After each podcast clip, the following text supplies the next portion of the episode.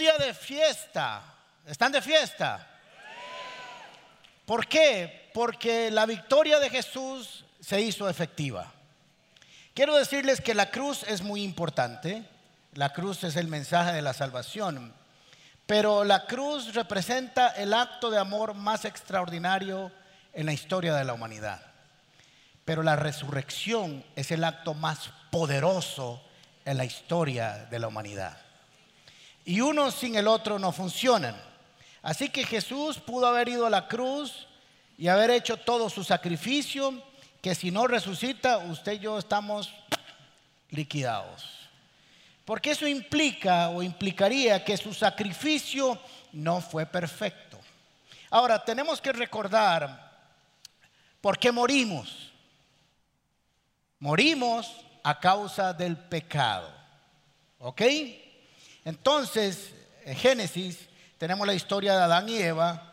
El hombre en principio ahí era eterno, no moriría, pasaría todo su tiempo diseñado para estar en la presencia del Señor, pero un día aparece el pecado y el pecado introduce la muerte. La paga del pecado o las consecuencias del pecado es morir. Así que usted y yo y toda la humanidad morirá a causa del pecado. ¿Está claro? Así que para que el hombre tuviera vida eterna, había que sacar las consecuencias del pecado.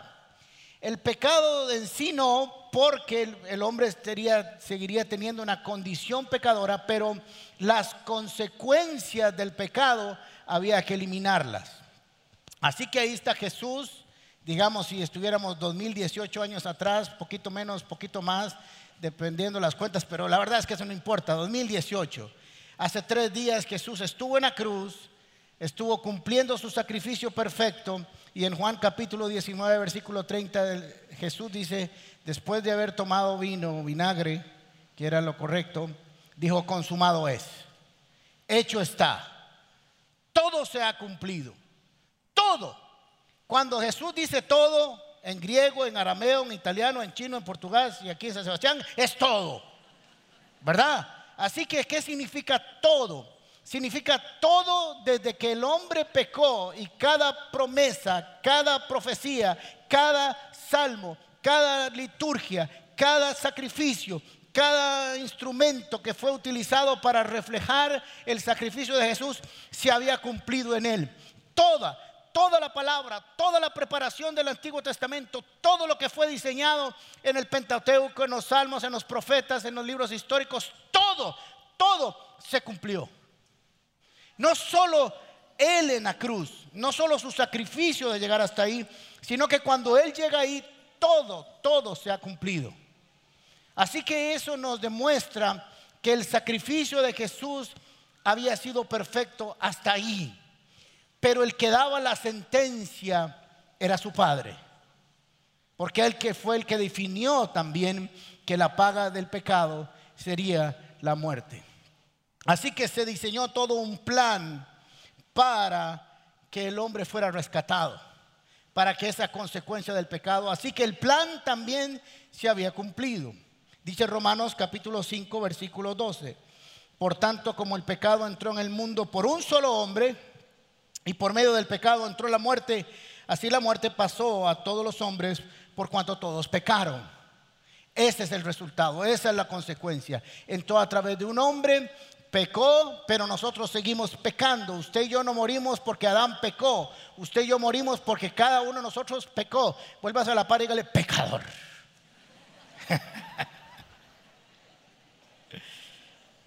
¿Ok? En el versículo 20 de ahí mismo del capítulo 5 dice, la ley se introdujo para que abundara el pecado, pero cuando el pecado abundó, sobreabundó la gracia, para que así como el pecado reinó para traer muerte, también la gracia reine por la justicia para darnos vida eterna mediante Jesucristo nuestro Señor. O sea que la vida, la, resurrección, el, el poder de la manifestación de la gracia del Señor se encuentra encerrada todo en Cristo Jesús. Pero mucha gente a través de los años ha tratado de negar la resurrección. Y es que si usted elimina la resurrección del cristianismo, apague y vámonos. Dice las escrituras que seríamos los más babosos del planeta, es traducción mía. la gente tendría lástima porque seríamos, estaríamos aquí todos reunidos cantando, alabando, entendiendo las escrituras y nuestro Dios estaría muerto. Así que le daríamos lástima al mundo entero. ¿Ok? Romanos capítulo 6, versículo 8 dice, ahora bien, si hemos muerto con Cristo, confiamos que también viviremos con Él. Pues sabemos que Cristo, por haber sido levantado entre los muertos, ya no puede volver a morir. La muerte ya no tiene dominio sobre Él. Y como no tiene dominio sobre Él, tampoco tiene dominio sobre nosotros. Porque nosotros hemos creído en su sacrificio. Ahora, ya sabemos nosotros que toda la información que nosotros recibimos es escrita. Los que niegan la existencia de la resurrección de Jesús cometen un grave error. Y ahora vamos a ver tres argumentos que se utilizan para negar la resurrección de Cristo. Pero miren qué interesante, porque a veces cuando uno está predicando las escrituras, se sueltan con semejante argumento, oigan, pero la Biblia fue escrita por hombres. Y yo le digo, ni, que fuera escrita por gatos o perros, porque todo lo que nosotros leemos está escrito por hombres. ¿Alguien ha oído o ha leído de Aristóteles, el filósofo?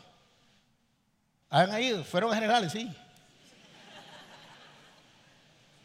¿Y cómo sabemos que él existió? Por lo que está escrito. ¿Cierto? Así que la información que nosotros recibimos también está escrita. No hay ninguna diferencia entre la escritura de otros y la nuestra, solo que la nuestra tiene inspiración para producir vida y no es solo información histórica. Así que entonces vamos a, ir a tres teorías rápidamente acerca de lo por qué Jesús, dicen algunos, no resucitó. Algunos dicen que lo que pasó fue, como dice la canción, ¿qué fue lo que pasó? Que se desmayó. Entonces, algunos babosos, me perdonan este término, dicen que Jesucristo lo que pasa es que estaba tan cansado y tan flagelado que se desmayó. Así que estuvo tres días desmayado Jesús que le dio un síncope, sextope, séptimo, octavo, noveno, porque le dio muy duro. Y es absurdo que alguien pueda permanecer tres días en una tumba sellada después de haber sido flagelado y desangrado, deshidratado y castigado, y aún así despertar tres días después como si nada hubiera pasado y además mover una piedra gigante. Así que este argumento es absurdo. Dice Mateo capítulo 27, versículo 60, y se le puso un sepulcro nuevo de su, propiedad. Este está hablando del que prestó su, tumba, que había cavado en la, roca, la roca. Luego hizo rodar una piedra grande en la entrada del sepulcro y se fue. Así que alguien tan debilitado como Jesús nunca hubiera podido mover sí mismo, por sí mismo una piedra. Así que nosotros tenemos que entender que los argumentos para destruir la resurrección de Cristo son absurdos, aunque a veces parezcan muy elaborados. Y nosotros a veces nos dejamos influenciar por eso. Recuerden que si usted, nadie, nadie está tratando de demostrar que Jesucristo no existió, está tratando de demostrar que nunca resucitó. Porque si, demuestran eso, como lo dije anteriormente, estaríamos aquí haciendo nada. Mejor estaríamos viendo una casa, televisión. Después algunos consideraron que Jesucristo no había resucitado, sino que se robaron el cuerpo. Que alguien se lo robó para creer o hacer creer que Jesucristo había resucitado. Pero vamos a ver por qué nadie se pudo haber robado el cuerpo a no ser que fueran los mismos romanos. Mateo capítulo 27, versículos 60 al 66. Y se lo, ya, ya lo leímos esto, y se lo puso en un sepulcro nuevo de su propiedad que había cavado en la roca. Luego hizo rodar una piedra grande de la entrada del sepulcro y se fue. Allí estaban sentados frente al sepulcro María Magdalena y la otra María. Al día siguiente, después del día de la preparación, los jefes de los sacerdotes y los fariseos se presentaron ante Pilato. Señor, dijeron, nosotros recordamos mientras ese engañador aún vivía. Mire qué interesante lo que ellos recordaban. Vean por qué fueron donde las autoridades. Nosotros recordamos este engañador cuando aún vivía. Dice, dijo a los tres días resucitaré. Quiere decir que le habían puesto atención al Señor.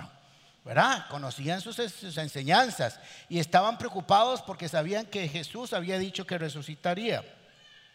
Por eso ordene usted que se selle el sepulcro, el sepulcro hasta el tercer día. No sea que vengan sus discípulos, se roben el cuerpo y le digan al pueblo que ha resucitado. Este último engaño, pongan mucha atención en el texto, este, mucho, este último engaño sería peor que el primero. O sea, ellos tenían claros que si, que si Jesús resucitaba, estaban en un tortón porque habían matado al Mesías. Entonces, había un engaño que él era el Hijo de Dios, pero este que si resucita, este sí nos mete en un tanate porque entonces todo lo que él dijo sería verdad. Y ahí la chancha todo ese rabo entonces. Porque en tanate nos metimos. Entonces miren lo que pasó. Llévense una guardia de soldados, les ordenó Pilato, y vayan a asegurarse al sepulcro lo mejor que puedan. Así que ellos fueron, cerraron el sepulcro con una piedra y lo sellaron y dejaron puesto una guardia. Ahora hay varias interpretaciones de qué significa una guardia romana. Algunos creen que una guardia romana son cuatro soldados que cada cuatro horas se están turnando para no cansarse. Y otros lo que creen es que son 16 ah, guardias romanos que cambian cada cuatro horas. O sea que la tumba estaba resguardadita, estaba resguardadita. De eso no hay problema. Y cuando dice que le pusieron un sello, era un mecate que se pasaba al lado a lado y hacían unos sellos de arcilla con, un sello al final romano. De tal manera que cualquiera que quisiera ah, mover ese mecate, la arcilla se desquebraja y se rompe. Cuando usted hace eso, dirían los gringos que incumple una ley federal y entraría el FBI. Porque habría violado sellos romanos. Y si se descubría quién era, era crucificado. Y no había mucho que hablar, calladito y se acabó. Así que piense usted, ¿quién querría robar bajo esta seguridad el cuerpo del maestro? Los romanos no pudieron haber sido porque no querían que se lo robaran. Los judíos no pudieron, los hebreos o los sacerdotes y las autoridades religiosas no pudieron haber sido porque ellos querían más bien que no se lo robaran, sino más bien hubiera sido en contra de ellos y los eh, seguidores de Jesús estaban temblando desde hace dos días en la casa de miedo, porque le habían matado al maestro. Así que no se lo robaron. No se lo robaron porque él resucitó, dice las escrituras. Así que el otro argumento es que Jesús no resucitó, sino que era un fantasma. Algo así como Gasparín, pero en el primer siglo. ¿Verdad? simpático y bonachón, pero fantasma al fin y al cabo. Esto también es absurdo y vamos a ver qué dicen las escrituras con respecto a esto. Lucas capítulo 36. Todavía estaban ellos hablando acerca de esto cuando Jesús mismo se puso en medio de ellos y les dijo, paz a ustedes. Y aterrorizados creyeron que veían un espíritu, o otras versiones dicen un fantasma. ¿Por qué se asustan tanto? les preguntó porque les vienen dudas. Miren mis manos y mis pies, soy yo el mismo, tóquenme y vean. Usted sabe que un fantasma o un espíritu no se puede tocar, pero Jesús quería dejar claramente en la revelación a sus seguidores que no era un espíritu, que era de carne y hueso, que había habido resurrección, no transformación, sino resurrección. Así que les dijo, quiero que toquen, vengan, toquen las heridas y vean que soy yo, no se asusten, ¿por qué tienen dudas? Ahora dice, tóquenme y vean, toquen y vean. Dos elementos importantes para nosotros tocar y ver. Un espíritu no tiene carne ni huesos. Como ven, yo los tengo, yo los tengo, o como ven que los tengo yo. Así que les está diciendo, yo sé lo que están pensando. Creen que soy un fantasma y no lo soy.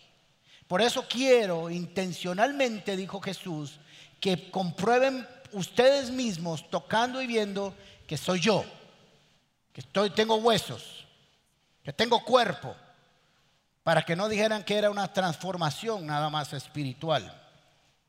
Pero mira lo que dice el 41. Como ellos no acababan de creerlo a causa de la alegría, vea qué interesante, a causa de la alegría no creían, usted puede creer a causa de la tristeza o a causa de la alegría. Eso le pasa a muchos cuando reciben mucha bendición, se les olvida quién es Jesús a causa de la alegría, ¿verdad? Entonces, y del asombro les preguntó, y aquí viene el sello final, esto es muy importante, ¿tienen algo de comer? Y le dieron un pedazo de pescado asado, así que lo tomó y se lo comió delante de ellos, para que no vieran que entra el pescado aquí cae al suelo, sino que se quedó en ese cuerpo. Miren qué interesante cómo Jesús fue intencional, muy intencional en dejar claro a sus discípulos a quién tenían enfrente, comiendo, tocando y viendo. Ahora, cualquiera de nosotros pudo haber dicho, qué hermoso es haber estado en ese momento delante de Jesús y haber experimentado su resurrección. Pero la Biblia dice, bienaventurado aquel que cree sin ver. Así que nosotros somos bienaventurados porque hemos tocado sus heridas y hemos comido con Jesús y sabemos que resucitó. Así que cuando todavía estaba yo con, ah bueno, digo aquí, comió delante de ellos. Luego les dijo, cuando todavía estaba yo con ustedes les decía que tenía que cumplirse todo lo que estaba escrito acerca de mí en la ley de Moisés, en los profetas y en los salmos. Entonces les abrió el entendimiento para que comprendieran las escrituras. Esto es lo que está escrito, les explicó, que el Cristo padecerá y resucitará al tercer día. O sea, cuando ellos lograron encontrar y tener una revelación, un encuentro con el Jesús resucitado, su entendimiento, su revelación acerca de quién es Jesús se amplió y terminó de explicarles. Esto que sucedió estaba debidamente escrito. Y es que cada uno de nosotros tiene que tener su encuentro con el Jesús resucitado, no con el Jesús histórico, no con el Jesús de los cuentos, sino nuestro propio encuentro, nuestra propia relación, nuestra propia manifestación, nuestra, propia revelación con el Jesús resucitado. Así que entonces nosotros tenemos que entender que el sacrificio y la obra perfecta de Jesús se cumpliría solo hasta que Él resucitara. Por eso la celebración de la resurrección es sumamente importante para el cristianismo, para usted, porque esto nos dice muchas cosas importantes en nuestra vida, que nosotros somos victoriosos en Cristo Jesús. Y miren qué interesante, porque el hombre ha tenido grandes avances científicos. Puede trasplantar un corazón, puede poner un riñón nuevo, puede Hacer de todo puede hacer que el hombre ya no viva 80, 90, sino 100, 110 años y algunos 120. La medicina ha avanzado por dicha y gracias al Señor para darnos una mejor calidad de vida. Pero hay algo que el hombre todavía no ha vencido y les tengo una buena y una mala. Y nunca podrá vencer.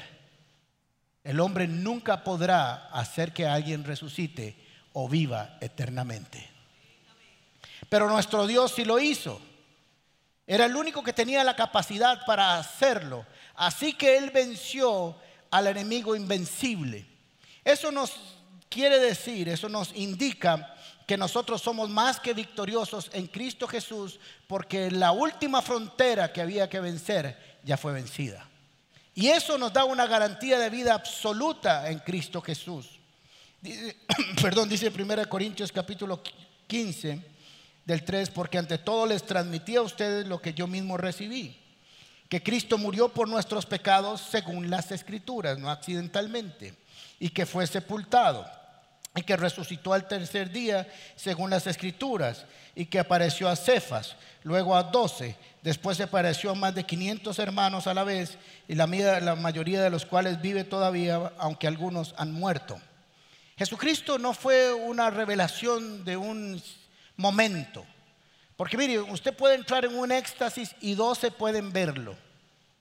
y 15 pueden verlo en éxtasis. En éxtasis, éxtasis.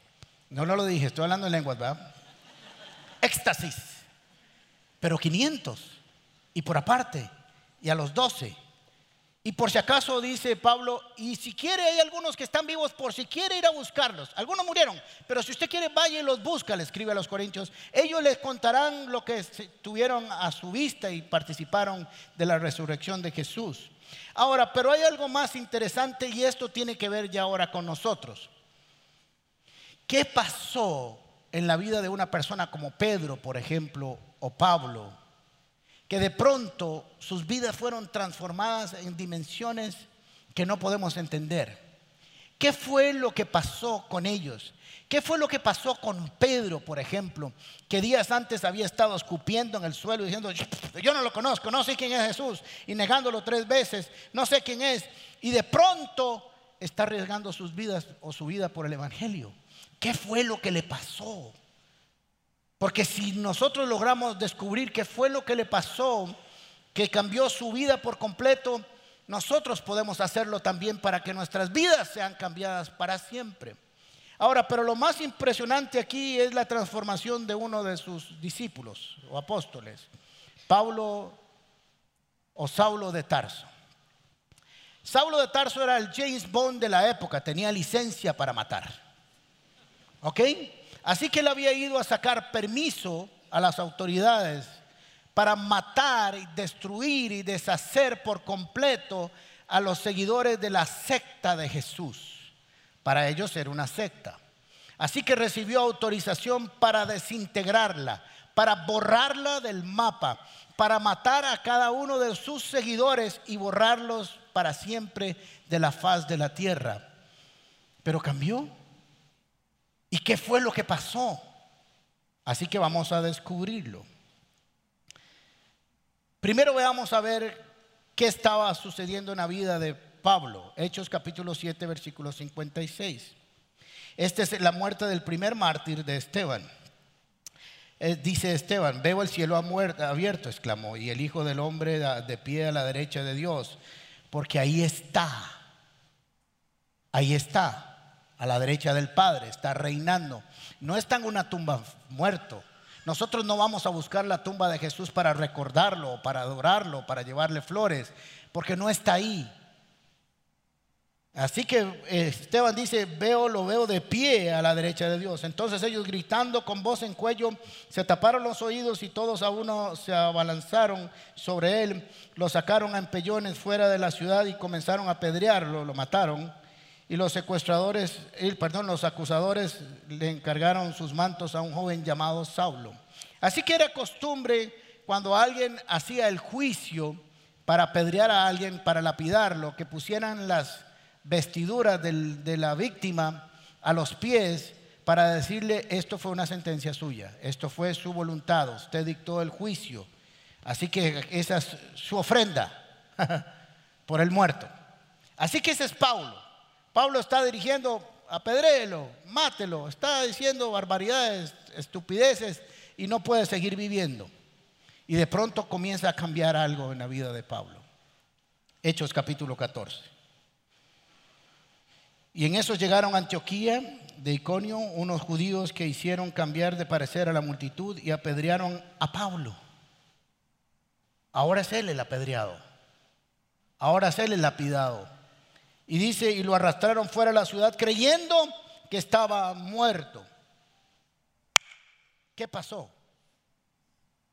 Antes él era encargado de matar y ahora lo están matando por la misma razón que él mataba a otros, en este caso específico a Esteban, y hay otros que no están escritos porque lo hizo con varias personas. Así que Filipenses 3, capítulo 10 nos va a decir la clave de esto. Lo he perdido todo a fin de conocer a Cristo experimentar el poder que se manifestó en su resurrección. O sea, Pablo tuvo un encuentro con el poder de la resurrección, con el Jesús resucitado. Participar en sus sufrimientos y llegar a ser semejante a Él en su muerte. Primera Corintios capítulo 15, versículo 6. Pablo está diciendo, está escribiendo, después se apareció a más de 500 hermanos a la vez la mayoría de los cuales todavía viven, aunque algunos ya han muerto. Luego se apareció a Jacobo, más tarde a todos los apóstoles y por último, como uno nacido fuera de tiempo, se me apareció a mí también. Ahora mire qué interesante, porque este hombre está diciendo, yo fui transformado en la revelación de la gracia porque me encontré con Jesús y con el poder de su resurrección. Y eso le cambió por completo. Eso le cambió la perspectiva de Jesús y de los planes de Dios para con la humanidad. Y se hizo un predicador, se hizo un apóstol, se hizo un discípulo, se hizo un predicador que estuvo dispuesto, y de hecho ya lo vimos, hasta morir por algo que antes consideraba contrario a sus creencias. Y es que cuando nosotros tenemos un encuentro con Jesús, con el Jesús de las Escrituras, y tenemos un encuentro con su palabra, y tenemos un encuentro con Jesús resucitado, nuestras vidas necesariamente deben de cambiar. Deben de cambiar de tal manera que hasta aún estemos dispuestos a morir por lo que creemos. Porque la resurrección nos habla de que todo lo que Jesús había dicho sería verdad. Es verdad y continuará siendo verdad porque lo selló con su resurrección. Pero miren qué interesante también. El primer día, Lucas capítulo 24. El primer día de la semana, muy, muy de mañana, las mujeres fueron al sepulcro, llevando las especies aromáticas que habían preparado encontraron que había sido quitada la piedra que cubría el sepulcro y al entrar no hallaron el cuerpo del Señor Jesús. Bendito sea el Señor que no estaba ese cuerpo ahí. Mientras se preguntaron qué habría pasado, se les presentaron dos hombres con ropas resplandecientes y asustadas se postraron sobre su rostro, pero ellos les dijeron, ¿por qué? ¿Por qué? ¿Por qué? ¿Por qué buscan ustedes entre los muertos al que vive? No está aquí, ha resucitado. Y voy a decir algo extraño, pero muchas veces nosotros buscamos un Jesús que no ha resucitado. Un Jesús que todavía está en la tumba, un Jesús derrotado, un Jesús sin victoria, un Jesús en el sepulcro, un Jesús que nunca se levantó, un Jesús que nunca ha llegado a reinar. Aunque algunos somos cristianos todavía no tenemos esa imagen poderosa de un Cristo resucitado que es capaz de vencer a la muerte. Ahora miren qué interesante lo que le dicen estas dos figuras, eh, estos dos hombres con ropajes eh, resplandecientes. Recuerden, recuerden y recuerden. Y esto es algo que nosotros tenemos que recordar constantemente. Lo que les dijo cuando todavía estaba con ustedes en Galilea. Recuerden lo que les dijo. Porque todo lo que Jesús quiso decir está escrito. Por eso hay que saber todo lo que Él dijo, porque es todo lo que usted y yo necesitamos saber. El Hijo del Hombre tiene que ser entregado en manos de hombres pecadores y ser crucificado, pero al tercer día resucitará. Entonces ellas se acordaron de las palabras de Jesús. Acuérdense de lo que le dijo. Y cuando alguien les dijo y les recordó lo que Jesús les había dicho cuando estaba con ellas, recordaron las palabras de Jesús y al regresar del sepulcro le contaron todas estas cosas a los once y a todos los demás. Recuerden, nosotros tenemos que recordar no solo el domingo de resurrección, sino todos los días el cumplimiento de su promesa el plan suyo de salvación, la verdad de las escrituras, la revelación del Espíritu Santo, el entendimiento del propósito de Dios en nuestras vidas, el poder de resurrección. Porque cuando nos enfrentemos con las grandes batallas de nuestro mundo, con las batallas internas y con las batallas externas, cuando nos encontramos con ellas, tenemos que ir siempre y echarle una vista a la tumba vacía. Siempre si estás enfermo y parece que la enfermedad te está ganando, solo vuelve a la tumba, asómate y ve que el que tenía que estar aquí ahora está reinando. Y si Él se resucitó, usted también lo hará. Y le podrás decir a ese cuerpo, a esa enfermedad, me podrás destruir este cuerpo. Pero quien yo soy en Cristo Jesús está hoy sentado en lugares celestiales junto al Rey y mi Señor, porque Él no está en una tumba. Él ahora reina. Nosotros no peregrinamos a una tumba vacía o a una tumba llena, perdón. Nosotros peregrinamos todos los días invitados por Dios, acercándonos al trono de la gracia confiadamente, porque Él está en el trono. Esa es la garantía que Jesús nos dio. No solamente de la perfección de su sacrificio, no solamente la aceptación de parte del Padre, sino que además nos dijo todo el poder que se puede tener para resucitar vino del Padre y está en mí. Y recuerde esto, ese mismo poder que levantó a Jesucristo entre los muertos habita hoy en ustedes. Así es la promesa. Así que cuando Jesucristo resucita, nos dice muchas cosas. No es solo la resurrección. Nos dice, primero, que Él venció a la muerte. Así que podrán hacer con nosotros, con el cuerpo, lo que quieran. Podremos vivir algunos 20, algunos 15, algunos 80, pero a su tiempo. Cuando Él dio la orden, al sonar de la trompeta, todos seremos transformados. Porque aquel día también en la tumba se dio una sola orden para que Jesucristo resucitara. Y el mismo que dio esa orden dará una orden sobre ti y sobre mí el día que tengamos que resucitar en Cristo Jesús. Es el mismo, no es otro. La resurrección de Jesús nos dice que estamos unidos a Jesús en su muerte y como dijo Pablo, en sus dolores, pero también en su resurrección, en la victoria de su resurrección. La muerte, la, la resurrección de Jesús nos dice también que todo, todo, todo lo que está en las escrituras, de tapa a tapa o de iPad a iPad, todo, todo, pero ponme mucha atención, todo es absolutamente verdad. Porque se cumplió en Él y Él decretó su palabra para que se cumpliera en nosotros. Solo que aquel cumplimiento se hará cuando cada uno de nosotros por fe vea la tumba vacía. Hasta que no la veas vacía, no será una realidad en tu vida. Porque ese es el sello de garantía. Acuérdense, le dijeron estos dos hombres, todo lo que les había dicho, aun cuando estaba con ustedes, y se acordaron y dijeron, ciertamente era verdad y se cumplió las escrituras. La resurrección demuestra que Jesús es el Hijo de Dios, que Jesús es el verbo hecho carne, que ha existido siempre y que decidió ofrendarse por ti y por mí y nacer como hombre y humillarse hasta la muerte y muerte de cruz con un propósito, llevarnos de vuelta a casa. Su camino y el mío de vuelta a casa está garantizado.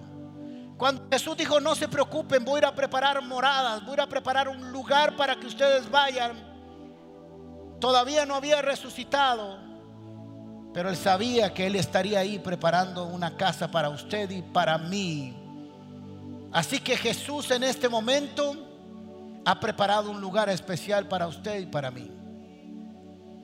Cuando lo estrenaremos, no importa, pero que lo estrenaremos, lo estrenaremos. Y no está usado, todo está nuevo ahí, porque hay uno que tiene su nombre y el mío para cuando vayamos a su presencia.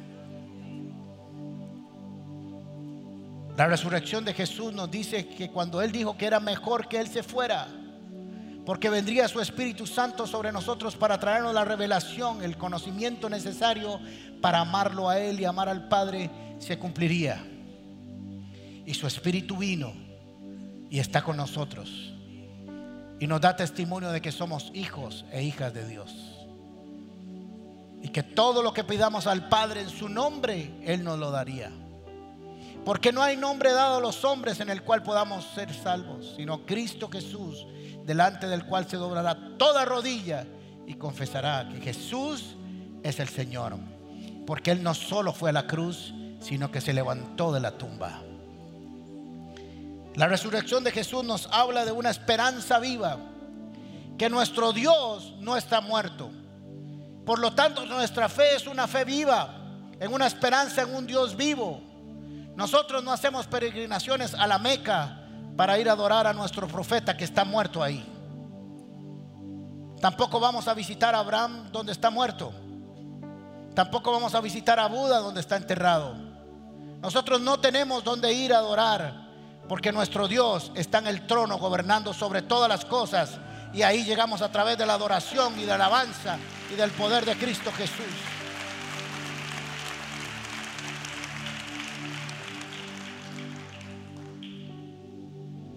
Pero también, al final de los tiempos, la resurrección nos dice que Jesús juzgará todas las cosas y dará a cada uno según sus obras y según su fe, porque Él es el juez de todas las cosas.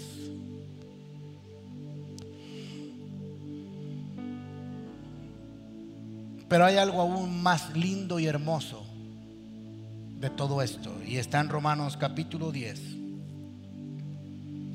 Dice, ¿qué afirmamos entonces? La palabra está cerca de ti, la tienes en la boca y en el corazón. Esta es la palabra de fe que predicamos, que si confiesas con tu boca que Jesús es el Señor y crees con tu corazón que Dios lo levantó entre los muertos, serás salvo. Eso es todo. Porque con el corazón se cree para ser justificado, pero con la boca se confiesa para ser salvo. Cierre sus ojos, por favor. Gracias por acompañarnos en Comunidad Paz.